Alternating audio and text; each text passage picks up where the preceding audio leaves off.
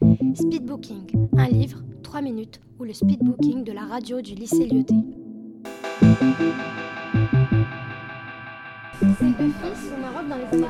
Et son père se retient. Alors que d'habitude, il regarde les films.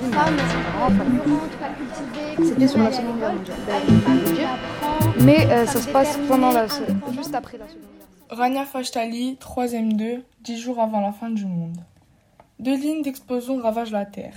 Six personnes regroupées par le destin, dont Béatrice, Liliane, Valentin, Coanel, Brahim et Sarah, six personnes venant d'un milieu et d'âge totalement différents. Tout au long du livre, on en apprend de plus en plus sur chacun d'eux, comme par exemple leur passé, leur vie, ou même encore ce qu'ils auraient aimé faire dans leur futur.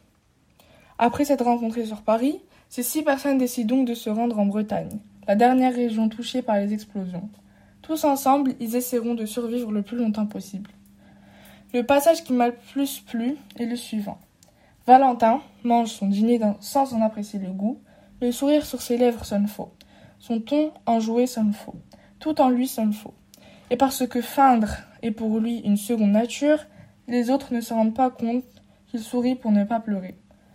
Son tout dernier masque, comme un ultime rempart face aux abîmes qui s'ouvrent en dedans et au dehors, prêts à l'engloutir l'un et l'autre. J'ai choisi cet extrait car il représente chacun des personnages du livre et leur ressentiment. Je vous conseille de lire ce livre car il est très bien écrit et aussi très captivant. Le suspense et l'excitation sont les seuls mots pour décrire ce que j'ai ressenti au cours de ma lecture. J'espère que ce livre vous plaira autant qu'il m'aurait plu. Speedbooking, un livre, 3 minutes, ou le speedbooking de la radio du lycée Lyoté.